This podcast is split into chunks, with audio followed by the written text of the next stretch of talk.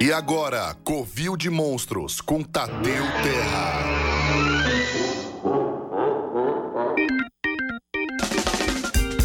Ha! Mais um Covil de Monstros nessa sua tarde de quarta-feira, pessoal. Beleza aí, entrando ao vivo. Eu adoro Covil de Monstros. Aí, você tá com medo de gaguejar? Agora eu que tô gaguejando, rapaz. pessoal, Pra começar muito bem aquele nosso Covil de Monstros, né? Seu programinha sobre esculturas pela Rádio Geek.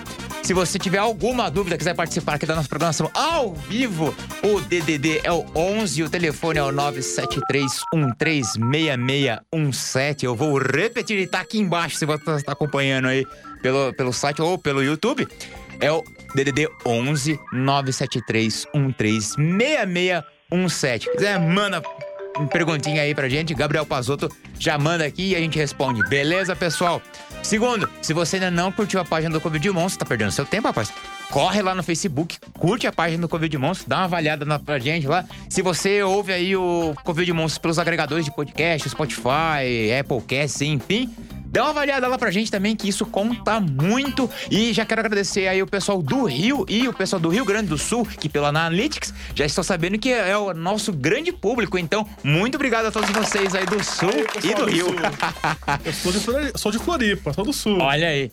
E se você acompanha a página do Covil, o Instagram da rádio, você já sabe quem é o meu convidado, Raul Tabajara, aí, o monstrão dos games, ilustração e do Ô, Ilustra. Dicas. Opa. Adoro seu canal no YouTube, É rapaz. mesmo, cara? Ô, bacana, hein? Obrigado. Muito, muito bacana. Cara, eu, eu, eu assisti em seguida todos os programas aqui. Olha aí. Só, só os vilões mesmo, a galera chefe de fase.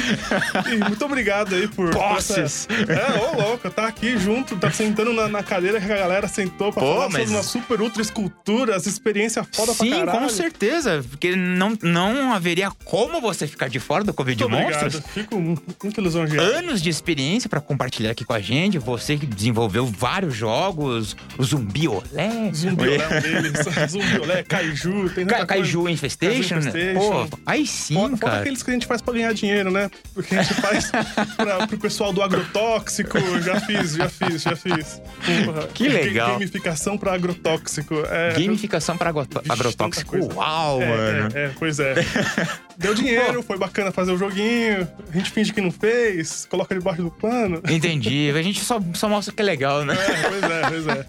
Monstrinho, monstrinho. Monstrinho, Pra personagem. começar, a gente sempre começa aqui falando né, e perguntando da onde começou e o porquê você começou nessa arte maravilhosa. Como foi seu início, Tabajara? Hum, Muito bem. Bom, aqui é um programa de escultura, então eu- Sim. eu gostaria de contar pra você uma história da primeira vez que eu fiz escultura, pode ser? Com Muito certeza. bem. Bom, pra- eu sempre desenho, sempre desenhei. Desde pequenininho, desde os 5 anos de idade, eu me lembro desenhando, olhando pra TV. Eu vi aquele programa Alf, o É Teimoso. Olha e aí. aí. eu ficava usando, olhando lá pro, pro ETzinho, ficava desenhando no papel. Galera dos anos fazendo- 80 rolou uma lágrima agora. é, pois é. E eu gostava muito de olhar e desenhar e tal. Mas, mas escultura mesmo, meu primeiro contato com escultura foi até engraçado, porque a, a minha avó tinha deixado cair uma santinha, Nossa Senhora, no chão. E aí era, era Nossa Senhora que, que ficava ali no altarzinho da avó, né? Sei, e aí ela quebrou sei. de uma tal maneira que saiu um pedaço, tipo uma pizza, e esfarelou. Então ela tinha a base, tinha a parte de cima, mas não tinha aquele pedaço que fazia ela grudar. Aí a minha avó Caraca. olhou pra mim e falou assim: Ah, então, você é o artista da família? Tó, conserta. Eu, como assim, Tó, conserta, né? Aí eu, não, não, se vira. Mas como que eu vou fazer? Não, se vira. Você é o artista, você que tem que se virar. Eu falei, tá bom. Aí eu peguei aqui e falei, mas como que eu vou consertar? 12 anos, não entendia nada. Não tinha YouTube pra falar, pra eu pegar Né? Não, não tinha um, ca- um eu- de monstros, né? Pra dar uma. Aí o aí que, que eu lembrei? Eu lembrei que, que, eu, que eu gostava de ficar muito tempo no banho e que às vezes o sabonete ficava meio gelatinoso quando você ficava muito debaixo da água. Eu falei, quer saber? Eu vou amassar um sabonete até ele ficar gelatinoso daquele jeito e vou fazer uma massa pra grudar ali. E aí foi isso que eu fiz. Eu peguei, amassei, grudei ali a, a santinha na parte que faltava e conforme o negócio ia enrijecendo, eu ia cortando pra ficar exatamente igual. Aí, pessoal, você reclamando aí que não sabe que massa começar, começa, Começa com sabonete. Muito aí, bom, aí velho. ficou lá e tal. Falei assim, pô, e agora? Agora tem que pintar, né? Pô, o que que eu tinha? Eu tinha lá aqueles guache de pinte aqui, esse seu carrinho, sabe? Tipo, eu peguei o guache,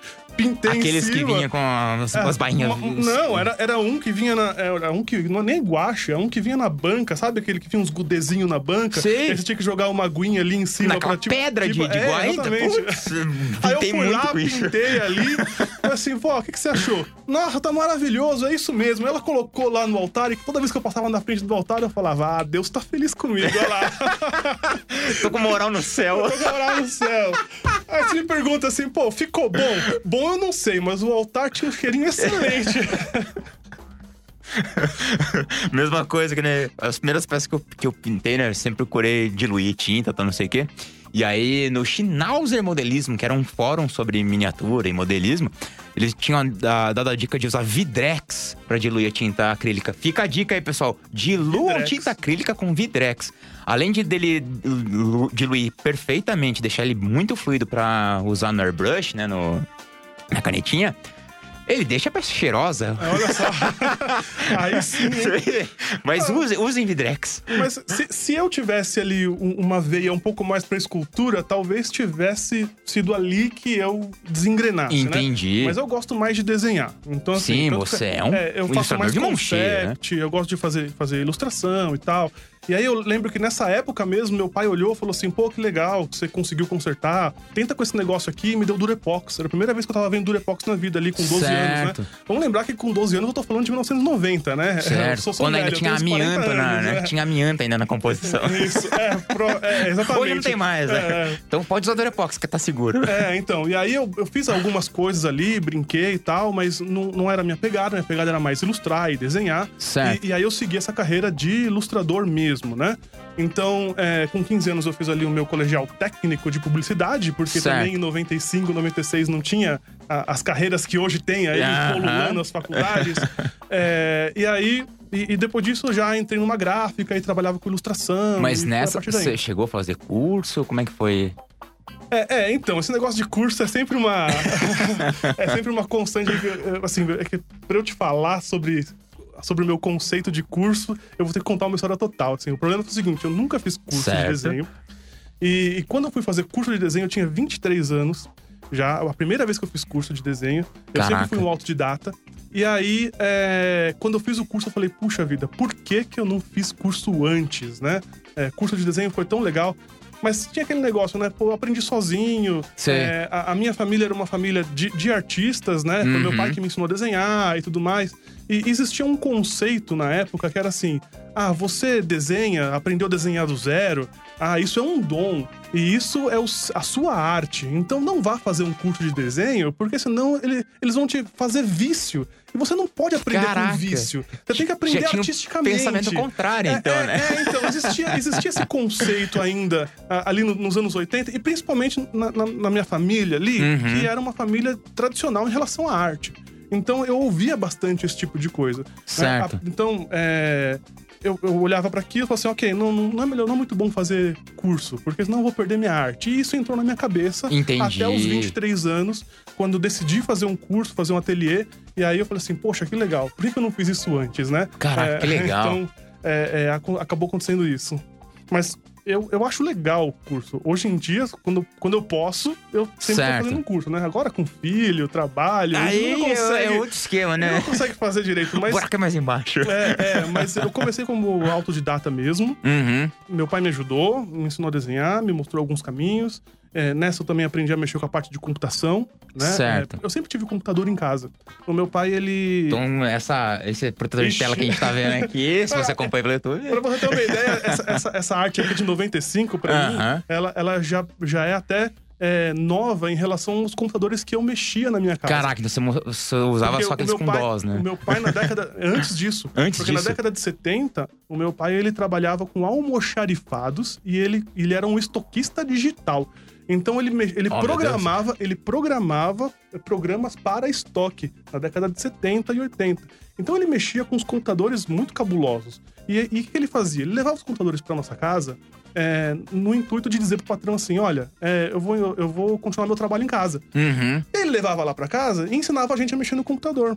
Então, desde. louco. Então, na década de 80, 83, 84, quando eu era pivetaço e ninguém nem sabia o que era computador, Aham. tinha um computador na minha casa E eu brincava de desenhar no computador e eu jogava joguinhos no computador. Caraca. Então, é, eu sempre tive contato com essa parte de tecnologia. Então, pra mim, é, é, desenhar dentro do computador e fora do computador sempre é, teve junto. Eu nunca, Aham. eu nunca vi essa diferença, né? Entendi. Tanto que em, em 88, mais ou menos, bem, bem lá atrás, Ah, lançou, lançou, um, lançou um software para um computador chamado MSX que a gente tinha em casa. E esse software, é, esse software chamava Grafos 3. Grafos 3 Cara. era, era, era um software que tentava desenhar numa tela de, de, de 100 pixels por 80 pixels, um negócio assim, é, é, muita tecnologia. entendi. Criado por um brasileiro que se, chamava, que se chama Renato Di Giovanni. Ele Caraca. criou lá o Grafos 3. E eu falei, cara, é, é isso que eu quero da minha vida. Eu vou começar a desenhar aqui dentro do Nossa. computador. Então no Windows 95 E- com Paint, Isso Word- daqui, não, cara, o Paint era, um- era uma tecnologia absurda perto do que eu usava lá com o Graphics 3. E é legal que eu Caraca. tenho contato com o Renato Giovanni hoje, depois de muito tempo, dar um alôzinho aí pro, Aí pro, pro. Renatão. É, e, cara, foi- fez parte da minha vida, assim, o Grafos. E com ele aprendi arte digital. Aprendi a mexer com pixel. Certo. Muito pixel art ali naquele, na- naquele Grafos 3. E como o MSX tinha muita restrição de cor, é, eu aprendi como fazer é, pixel art pro MSX, depois pro Amiga, Ah, depois pros entendi. primeiros PCs, pro Mega Drive, pro Nintendinho. Então, Então, eu já ia você entendendo. isso. migrar a sua arte pra games, que é o, a- o seu, o seu carro-chefe, Exatamente. então foi fácil. Então, aí, aí entra aquela história, né? O meu primeiro salário pago em relação a games Ah. foi quando eu trabalhei fazendo a arte do Sonic. Aí o pessoal fala Oh, assim... meu Deus, como o que aconteceu foi assim, é, eu, eu trabalhava como ilustrador, e aí Certo. pintou uma oportunidade de trabalhar numa empresa que chamava Anywhere, que estava querendo entrar na área de games, isso, na- isso em 2001, 2001, 2002, mais ou menos assim. Certo. Tava contratando algumas pessoas. E nessa, ela falou assim: bom, preciso de alguém que entenda de pixel art, porque a Tectoy abriu uma, uma licitação, alguma coisa assim, pra poder colocar jogos no Mega Drive. Aí eu falei, beleza, vou me candidatar. Então, me candidatei, meu irmão trabalhava ali dentro da, daquela empresa, então a gente começou a, a produzir jogos pra Anywhere. Certo. E aí, com essa licitação aí da Tectoy, que eu não sei muito bem como é que funcionou, é, por, é, como funcionou o contrato mesmo, né? Entendi. Eles chegaram pra gente e falaram assim: ó, a gente vai ter duas coisas aqui que eu acho legal que vocês podem fazer. Um é um joguinho, o outro é uma tela de abertura do Mega Drive 3 com jogos na memória. Essa abertura vai ter um Sonic, e aí esse Sonic precisa ser desenhado. E aí o Júlio, na época, que tomava conta lá do setor, ele chegou pra mim e falou assim: ó, todo mundo já tentou fazer esse Sonic, mas chega lá na SEGA, bomba, volta, porque ninguém sabe controlar as cores do pixel direito, sei lá, me contou uma história bonita e falou assim: tá Certo. aqui, ó, tenta fazer. Se Eu falei, vira. beleza, vou tentar, né? Aí eu fui lá e desenhei uma artezinha, uma animação do Sonic pra entrar na, na- no Mega Drive 3 com jogos na memória. Fiz lá a arte, entreguei pro Júlio e falei assim: ó, tá aqui, ó. Tudo certo, com as cores certas, né? Porque no Mega Drive tinha uma restrição que as cores precisavam contar de 8 em 8. Então, se você pegasse um RGB qualquer Uhum. e colocasse na arte, o Mega Drive não lia, porque a numeração precisava ser múltipla de 8, né? Então, é, é, Oh, uma- é umas coisinhas, Deus. é umas coisinhas que eu sabia porque eu mexia com o MSX, sabe? E aí eu fiz lá essa, essa arte, entreguei, ó, entreguei lá pro Júlio. Aí o Júlio mandou pra SEGA, voltou, ligou pra mim e falou assim: Ó, Tabajara, dá uma boa notícia. Você pode dizer pra todo mundo que você desenhou oficialmente o Sonic porque ele está aprovado pela SEGA. Caraca, que foda, velho. Aí sim. E aí- Então, a- aquela apresentação do Mega 3 ali na Mega- memória. Quando aparece o Soniczinho, assim, na verdade, sim, eu tinha feito, eu tinha feito uma animação de, de três framezinhos, porque ele ia ficar parado apontando pra um, pra um númerozinho, né? Entendi. Que era pra você ia escolher os jogos tal, né? Do Mega Drive 3. E aí foi esse que eu fiz. E eu nunca cheguei a ver o- ele funcionando, você acredita? Até hoje eu não vi. E, e o mais Caraca, interessante. como é- assim? é, eu, vejo na- eu vejo no YouTube, né? Porque Certo. no YouTube eu vejo as pessoas ligando lá tal, né? Mas aí depois eu fiquei sabendo que eles aproveitaram essa arte pra vários outros consoles. Ai, ai, temos uma trilha do, do Sonic agora, aí Ah, sim. Muito bom. e aí, meu, rodou o mundo a minha, minha arte. Foi, foi pra uma versão especial na, na, é, lá na Europa, foi pra uma versão. Todo, mano, esse meu Sonic andou pro mundo. Eu falei, pô, Caraca, que legal isso. Então, velho. isso foi- mas ainda assim com 2D, né? Aham, com É, 2D, Com, com ok. 2D, então fazendo 2D. E aí, nessa época, o Júlio chegou pra mim e falou assim: Olha, a gente gostou da sua arte, mas a gente começou a entrar na época do 3D, né? Em 2002 e tal. Você sabe mexer com 3D? Eu falei: Não, não sei mexer com 3D. Ele falou assim: Ah, aprende lá, quem sabe, né? Uhum. E eu fiquei com isso na cabeça, e perdi contato com ele na época tal. E, e eu não queria entrar no 3D. Sabe por que eu não queria entrar no 3D? É, é uma história meio boba. É, porque ah, em, em 94, mais ou menos, 95, quando lançou o Toy Story, saiu Certo. uma matéria no Fantástico dizendo assim: Toy Story é o desenho que usa só computadores. Não vai mais haver desenhistas depois desse vídeo. Só Nossa. vai haver a- o Que computador. pretenciosa a É, foi- matéria. Foi, uma matéria assim que eu olhei e falei assim: caramba, velho, não vou assistir esse filme. E até. e, e juro, até 2000. Pegou um ranço do Toy Até Story. 2002, eu não assistia nenhum filme que tinha 3D. Não assistia. Falava, "Essa Caraca. porcaria eu não vou assistir. E eu não assistia. não assistia. o primeiro filme que eu assisti 3D foi o Procurando Nemo. Pra você ter uma ideia. E mesmo assim, só fui porque a minha então namorada queria assistir. Eu falei, tá bom, vou assistir. Aí eu cheguei lá, cara, que muito louco, velho. Tá bom, vou aprender a mexer nesse 3D aí. E aí, eu- Caraca, mas isso foi o que, que ano? É, 2000 e- dois- 2003? Oh, meu 2003, Deus. 2004? Então, foi, foi- porque foi em 2000, 2004 que eu fui fazer o curso de 3D e aprender, 2003 para 2004. E aí eu aprendi, aí eu entendi, falei assim, pô, mas o pessoal tava errado, porque pra poder modelar o 3D você precisa saber desenhar, hum, né? E- Né? E, aí a conexão na minha cabeça foi, foi criando, eu falei assim, olha só que matéria desgraçada. Mas é, né? disso. E porque eu era birrento, eu falei, não, não vou assistir, não Ah, vou dar sim. dinheiro pra essa indústria Mas- que vai exterminar os desenhistas. Vai uma crítica aqui. Por favor, jornalistas, quando vocês forem noticiar sobre o nosso trabalho, procurem se informar corretamente, Né? né? Porque dependendo de como você noticia as coisas, olha a consequência. Né? Fiquei um bom tempo Né? sem No, no- no- no meu, depois... no- meu trabalho também, com efeito, já noticiaram de maneira errada e eu fiquei muito chateado, mas enfim, né? Vida que, que passa. né? pois é. Hoje eu tô aí dando aula de 3D, fazendo que 3D bom, né? com jogo. Com e- Ilustra e Dicas. Com Ilustra Dicas, que é meu canal lá no YouTube. Que eu Sim, dando que eu acho muito ensinando. bacana. Né? E aí, pergunta, vai continuar as aulas de ZBrush? Oh, todo mundo pede essas aulas de ZBrush. É, eu se- sempre vou continuar, claro. Nesse exato momento eu tô fazendo um- uma aula de Maia lá. certo, Então, sim, tô- tô sim, dando aula de. Maia. Porque não adianta nada eu ensinar ZBrush, porque a minha parada é games e animação, né? Tem muita gente que faz, é, usa o ZBrush pra fazer escultura. Pra fazer Certo. escultura, imprimir e tudo mais, né? Que é o que você fala bastante aqui. Só que pra games e pra animação, não é qualquer tipo de modelo que você consegue depois exportar. Você precisa fazer uma Ah, topologia, você tá. precisa fazer. Você precisa colocar rigging e tal, né? E como eu não sou da área de escultura propriamente dito, então eu ensinei o básico do ZBrush. Aí eu vou ensinar lá Maya, pra Certo. depois ensinar a fazer retopologia e dar uma saída para aqueles modelos do ZBrush, né? É, para eles irem para algum lugar é, que seja Entendi. digital e interativo. Não necessariamente para imprimir e fazer escultura. Tá, né? tá. É Que porque não- assim, não, eu não é sou completamente leigo em 3D. Tanto é que assim, o, agora estou me esforçando pra aprender ZBrush. Por isso que eu pergunto. É, então o Maya é um software exclusivo pra trabalhar com, com, com game ou não? É, ou verdade, assim, existe, existe. eh, O ZBrush, especificamente, ele foi Uhum. um software eh, que, quando lançou, ele meio que ficou eh, contra o mercado. Porque meio que não existia um software que servia só pra modelagem. Tinha o Wings 3D, que tentou fazer um software lá só pra modelagem, mas não Certo. com a pegada do ZBrush, que veio forte mesmo. Nós somos modelagem. Antes era um software que fazia tudo. Você modelava, você fazia animação, você fazia iluminação, Ah, tá. dava saída. Ok. Então eram softwares que faziam tudo. Então nisso você tem o 3D Max, você tem o Maya, você tem Sim, o sim. Blender, tem uma porrada de software aí que faz tudo.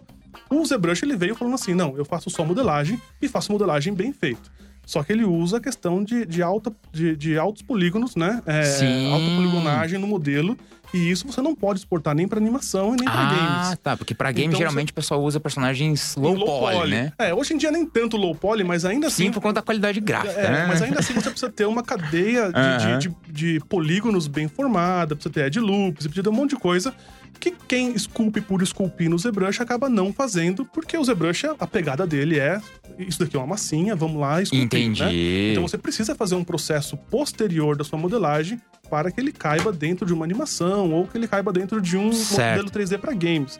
Então, assim, é, mexer no ZBrush, legal, mexeu no ZBrush. E agora? Bom, agora a gente precisa entender como é que faz para passar isso daqui para games. A fazer mapas, a fazer é, normal map, displacement, né? Então, todo um processo que precisa para exportar. Não é simplesmente fiz no ZBrush e tá pronto para game. não, não Ah, tá. olha não tá. aí. Não tá, né? Ignorância.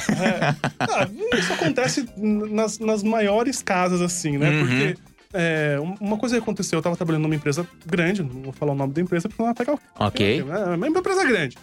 Aí eles estavam fazendo um comercial pra TV e a gente era o time dos aplicativos. E aí o pessoal falou assim: ah, fizemos esse comercial pra TV, tá aqui o modelo, coloca no aplicativo aí de realidade aumentada. Aí você, ah, bacana, cadê os modelos? Ah, tá aqui, ó, só colocar. Pra quando? Ah, pra amanhã. Mas peraí, os, mo- ah, os modelos estão prontos aqui, pega. Falei, não, imagina, olha, esse, esse cara aqui tem 120 mil polígonos. Como é que eu vou colocar isso na realidade aumentada que só aceita 5 mil? Eu vou ter que remodelar essas paradas aqui. Ah, é, mas tem mesmo? Tem. Mas não dá pra fazer uma coisinha aí? Não. Não, tipo, o bagulho tem, tá tem no... que, tem que remodelar, tem que fazer uma Altíssimo. retopologia, tem que fazer alguma coisa aí. Entendi. Então aí a gente ganhou uma semana pra fazer cinco personagens. Ainda deram tempo, né? É, pô, né? Por que não? Mas no final ficou, ficou muito bom o trabalho. Que da hora, cara. Porque assim, é, é realmente assim. ah, e, e- e quando é que surgiu essa coisa da, da, da modelagem? Assim, tipo, então, assim, beleza. Você viu que, que. Você assistiu Nemo, beleza, legal. Curti. Vou aprender ZBrush, vou aprender a modelagem em 3D. E, e, e onde é que entrou isso no, no seu trabalho? Assim, tipo, beleza, vou aprender Maia porque eu realmente preciso disso pra fazer o quê? Como, onde é que rolou isso aí? Tá, é, bom, vamos começar então assim. Eu, eu sempre gostei de, ah, de animação, Uhum. cinema, as coisas assim, né? É, e aí eu falei assim, ok, vou aprender 3D inicialmente pra fazer animação. Certo. Era isso que eu fazia. Ah, tá. Então, eu, já, eu trabalhava em agência de publicidade, eu era designer, eu era diretor de arte, né? Fazia Aham. os designs lá, fazia tudo direitinho, alinhamento, caixa alta, caixa baixa, fazia lá os meus folhetos muito bonitinhos, Ok. né? E também ilustrava. Só que aí eu falei assim, ok, eu vou- quero passar agora pra animação mesmo, de fato. Então, foi mais ou menos ali em 2005, quando eu comecei a sair do que eu tinha do desenho e Uhum. migrar pro 3D. Né, e fazer os meus personagens, fazer animação. Então, pra mim foi muito fácil essa migração. Sair do desenho pra ir pro 3D e já sair fazendo alguns personagens. Então, eu tive um professor, que é o, o Eduardo Barbosa, é, o Eduardo Barbosa e o Anaxandro Moreto, os dois, eles davam aula na Impacta há muito tempo atrás. Certo. E aí eu fui um aluno deles, do primeiro, primeiro módulo de, de 3D, que eles chamam- faziam módulos Aham. antes, né? E aí no final do primeiro módulo eu cheguei e falei assim: olha, eu fiz isso daqui com o que você me ensinou. Aí ele pegou, olhou e falou: Não, você não fez isso aqui. Eu falei: Não, eu fiz isso aqui. Eu falei, Como? Isso daqui o pessoal aprende só depois de dois anos de 3D. Eu falei: Não, mas é que eu desenho. E aí eu, eu vim aqui e eu apliquei o meu desenho aqui. Ele falou: Nossa, é muito bom. É, na minha empresa tem um cara que faz isso pior do que você. Eu falei: É mesmo? Vai, vem trabalhar comigo. Ele me chamou pra trabalhar com ele. Aí eu fiquei Aí trabalhando. sim. É, então, aí, tipo assim, meu professor me contratou Entendi. e aí eu fiquei trabalhando lá com, com o Eduardo durante um ano na 3D Arts, fiquei produzindo 3D.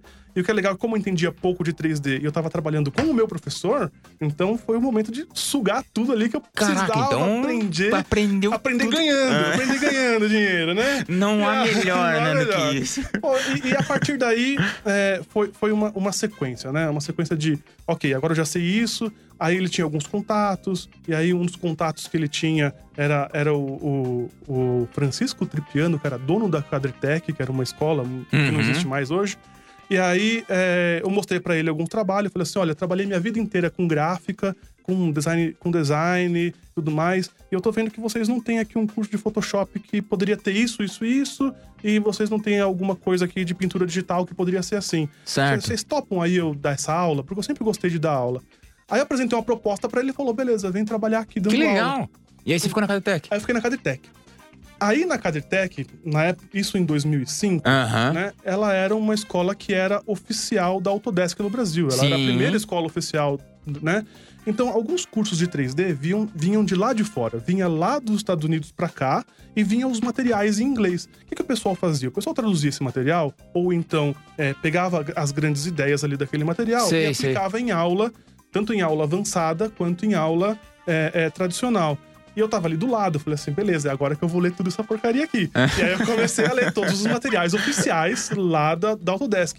E em 2007, em 2007, Uhum. a Autodesk compra o Maia, né? Porque era, a Autodesk era só o Max. Certo. Então, como a Autodesk comprou o Maia e, e nós éramos uma escola que era oficial da Autodesk, tudo que vinha deles a gente tinha que todo aceitar. Aí você- acesso. Aí eu tive todo acesso de novo. Caraca, que legal. Aí esse acesso foi assim: é, a, a, a Autodesk falou: a partir de agora, como nós temos dois softwares, a gente vai fazer o seguinte: o Maya vai ser um software para cinema, o 3D Max vai ser um software para games. Eles, eles botaram isso muito claro. Certo. Então, se, alguém, se, se a gente começar a fazer marketing, tem que falar que 3D Max é para games e tem que falar que Maya é para cinema. Então, tem até em casa uns panfletos muito loucos dizendo assim: você é bom, você quer aprender a fazer jogos?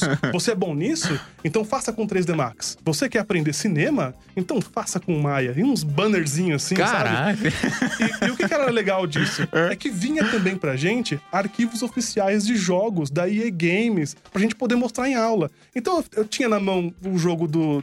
O, o jogo do Prince of Persia, Sands of Time. Eu, O tinha, of eu, Time, tinha, eu tinha o nossa. arquivo lá do personagem em 3D Max pronto, rigado, pra eu mostrar em aula. Eu falei, caramba, Que mano, louco. legal isso, cara. E aí vinha dos Transformers e, e tinha todo esse, esse material. Pô, eu vou ficar em cima. Então eu aprendi muito a fazer games da mesma forma que o pessoal lá fora fazia, mas sempre com o material que vinha. Entendi. Então eu fiquei lá na Cadetec durante oito anos, cheguei a ser coordenador lá de cursos.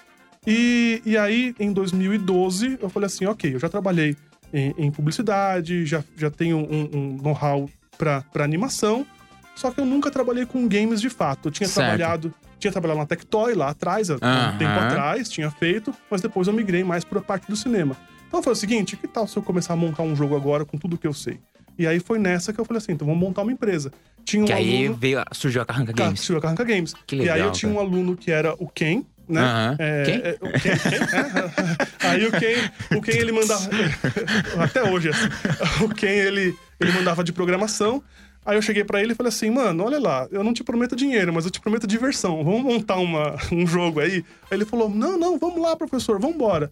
E aí a gente começou na brincadeira, fez um primeiro jogo, fez o segundo jogo, montou a Carranca Games, conseguiu, né, é, fazer jogos para as empresas tal, e, e foi nessa que a gente acabou escalando aí essa, Caraca, velho, que aí. trajetória animal, velho. Né? É muito da hora isso.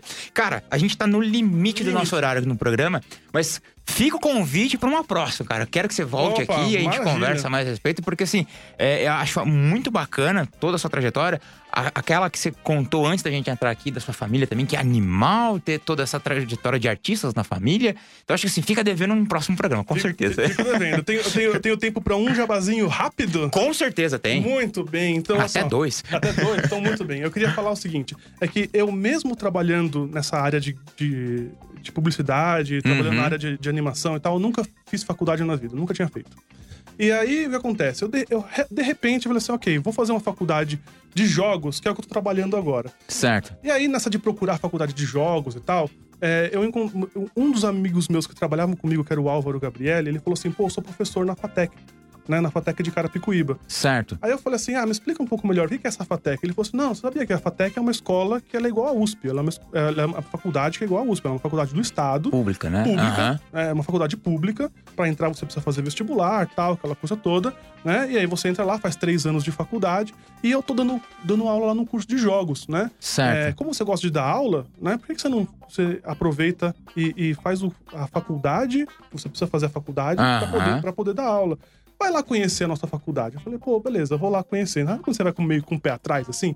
Aí eu lá em Carapicuíba, ainda a cidade, Sim. Fatec, tem um curso de jogos lá em Carapicuíba. Eu falei, beleza, vou lá. Aí eu pensei, por que não, né? Se, o- se o cara que trabalhou comigo é professor lá, então deve ter alguma coisa Deve ser- interessante deve ser lá. bacana. né? Aí eu, beleza, fui lá. Aí eu comecei, consegui passar no vestibular, entrei, comecei a ter aula. Falei, sabe quando a cabeça explode? Falei, caramba, que Sei. legal aqui dentro. que, que bacana. Estou fazendo pós agora. É, porque a, a gente sempre tem aquela noção de. Pelo menos é a noção básica, todo mundo fala assim: ah, os professores não entendem nada do que eles ensinam, porque uma coisa é trabalhar no mercado, outra coisa é dar aula. E lá todos os professores são engajados com, com games. O professor que dá aula lá de, de conceito de jogos trabalhava comigo com jogos, né? Entendi. Então eu falei assim, poxa, que legal. E, e aí eu quero dar um alô ali pro, pro, meu, pro meu coordenador, Olha aí, Carlos Alberto? Carlos Alberto, É. coordenador. né? Aí, uma, uma coordenadora aí Fatec, ele falou abraço. assim, pô, tenta avisar pro pessoal que faculdade pública de games existe e que vai ter vestibular daqui a um mês vai pra fazer inscrição. Então, falei, não perde a então, oportunidade aí, pessoal. Se galera você que quer. que, que fazer curte o fazer, que curte, curte games e quer aprender numa faculdade pública de graça e com um professor bacana, pô, lá a faculdade de Carapicuíba tem só é, a Fa- Fatec você entra no site da FATEC, faz inscrição e beleza. Aí é entrar no vestibular, passar e tá lá fazendo joguinhos. Então é joguinhos isso aí, nada, pessoal. Se você tem games. interesse em fazer games, corre aí na Fatec de Carapicuíba. É legal. Certo? É, às vezes o pessoal fala assim pra mim, mas a Carapicuíba é longe pra caramba. Nada, eu entro no trem, eu demoro uma hora e meia, você fica preso no trânsito da Paulista pra Uma Moca durante uma hora e meia. Onde que tá longe isso? Então tá dando na mesma, né? Cara, eu sempre peço pro pessoal deixar uma mensaginha no final do nosso programa pros futuros monstrões que querem se dedicar à arte, modelar games, personagens pra games. Então, se você quiser, tá aí aberto o microfone, é seu. Nossa senhora, que, que mensagem que eu vou deixar. É, bom, eu- eu- sei lá, o pessoal aqui já falou, deu tanta mensagem bacana. e eu vou acabar chovendo no molhado. Tipo, o que, que, que eu posso deixar de mensagem pra galera que tá começando? Bom, é assim. É, é difícil, mas é, é divertido. Com certeza. Olha só, deixa eu falar uma coisa séria então. É, o, que, o que os alunos sempre me perguntam pra mim é assim: ah, professor, esse mercado tá bom ou esse mercado tá ruim? Né? É, Uhum. e aí eu, eu falo assim: ó, eu vou te dar uma visão pessimista e depois eu vou consertar ela, beleza? Pensa só. Hoje em dia, você vai fazer uma faculdade de advocacia, né? Quantas faculdades de advocacia tem no mundo? Tem em, Sim. em São Paulo? Aqui, só, aqui no Brasil Um é, monte. tipo, é o maior número, se não me engano. Então, por, por, por ano, sai aí, sei lá, 100, 200 pessoas, 300 pessoas que vão competir no mercado de trabalho. Hoje em dia, com games, com arte, não está diferente. Existem milhares Sim. de faculdades de jogos, milhares de faculdades de animação hoje aqui em São Paulo. Então, todo ano são 300 pessoas a mais para concorrer com aquela vaga que você quer entrar. Então, assim, não se ilude que tá, sim, que tá fácil Sim. né? Aí você fala assim, pô, Tabajara, mas você me deixou meio cabisbaixo. Quer dizer que todo ano eu vou ter que concorrer com 300? 300 novos, porque tem os 600, 800 dos anos anteriores. né? Bem-vindo ah, bem-vindo ao mercado de trabalho. É, o que antigamente era glamouroso, né? Venha trabalhar com cinema, Aham. cinema tá crescendo tal. Hoje em dia, ele, ele cresce menos do que a quantidade de pessoas que querem fazer isso, né? É só que aí que tá. E, e qual que é a dica que você dá pra mim, então, já que você me jogou lá pra baixo? A dica é o seguinte, olha só. Você precisa ser mais... Você não pode ser mais um desses caras. Você tem que ser um cara diferenciado. E o cara diferenciado é o cara que ama aquilo que faz. Se você ama aquilo que você faz, você vai estar lá, você vai se dedicar, você em vez de ir pra balada vai ficar desenhando, você em vez de, de passear vai continuar desenhando, não porque você está fazendo algo assim, ah, não, eu vou me martirizar, vou ficar aqui à noite estudando. Aham. Não, isso é natural pra você, é natural, você vai gostar de fazer aquilo, você vai gostar de ficar até as três da manhã fazendo um desenhinho, e isso vai fazer você ser o cara diferente desses 300 caras que estão saindo por ano. Com certeza. Então, então o que acontece? Esses 300 caras que estão saindo por ano, muitas vezes são, na maioria das vezes, são caras que pensaram justamente assim, igual a sua pergunta. Será que o mercado tá bom? Acho que eu vou entrar. Não entra porque o mercado tá bom, não entra porque o mercado tá ruim, entra porque você gosta. Você gosta de fazer, né? Porque Porque aí- realmente você vai se porque- dedicar. Porque né? aí você vai embora e você vai falar assim, pô, bacana, aqui é o meu lugar. E quando você tem essa sensação de que aqui é o seu lugar, as portas vão abrir. Então, é, é o máximo que eu posso falar. Não, perfeito. Eu molhado, Acho que é, que é isso mas, mesmo. mas é isso, assim. Eu primeiro ser, falo ser assim, realista. é- Eu Acho que é, que é basicamente isso, assim.